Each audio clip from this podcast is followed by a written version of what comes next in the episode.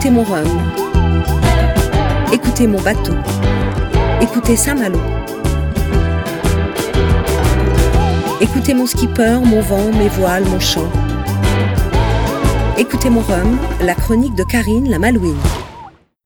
Vous relisez deux fois d'affilée les phrases de votre roman en cours. Vous cornez la page, vous surlignez.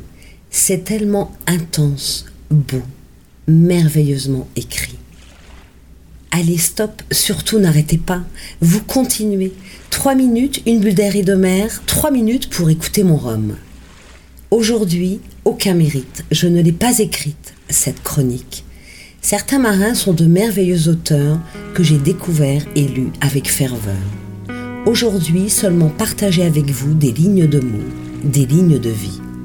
Écoutez mon rhum, écoutez mon vent, mes voiles, mon chant, écoutez mon marin, écrivain. Une transat en solitaire est une entreprise sérieuse qui demande un engagement total. L'expérience de qui que ce soit, même si elle est conséquente, ne saurait remplacer les heures de travail et de navigation indispensables à consacrer pleinement à la monture avec laquelle on s'engage dans cette aventure. Il est plus important de se laisser guider par la raison que par la force de l'inconscience, qui pourtant permet parfois, je le reconnais, de réaliser des prouesses ou des miracles. La mort dans l'âme et plein d'amertume, j'ai pris la douloureuse décision de faire demi-tour et de renoncer à cette route du Rhum course qui a pourtant ponctué pour le meilleur comme pour le pire ma vie de coureur du large.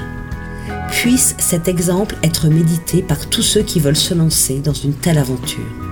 Modestement, je n'ai nullement l'intention de faire la moindre recommandation, mais humblement, je reconnais que je n'ai pas assez travaillé pour mériter mon petit punch à l'arrivée. Et je ne saurais que répéter que la sueur et la rigueur de la préparation et de l'entraînement épargne les larmes de la déception de l'aventure avortée.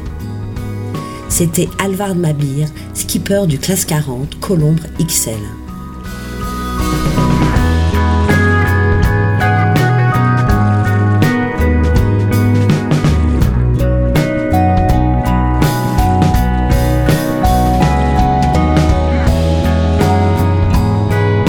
C'était l'avarie de trop, celle que je n'osais envisager.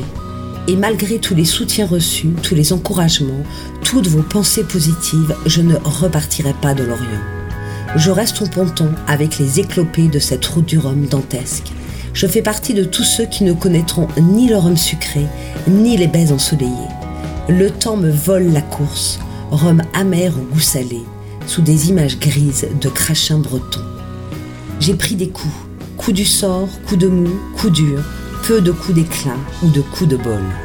Mais au cœur du projet, il reste un grand coup de foudre vécu. La mer, les gens, la vie. Les copains sur les pontons, des visages inconnus il y a un an et devenus familiers. Le rêve partagé. Des soutiens intenses et des moments forts. À l'horizon, le ciel est clair. C'était les mots de Nicolas Jossier, skipper du classe 40, Manorga avant de courir accueillir Armel Tripon qui est en train d'arriver, je ne peux que terminer par la phrase culte de Bernard Moitessier, le plus célèbre des écrivains marins, extraite de la longue route lue avec fascination adolescente dans le carré du voilier familial. Je crois que ce livre, quelque part, est toujours resté en moi. Ce livre qui m'avait expliqué, avec des mots et un univers auquel j'étais sensibilisé, le vrai sens du mot liberté. Je cite Je continue sans escale vers les îles du Pacifique, parce que je suis heureux en mer, et peut-être aussi pour sauver mon âme.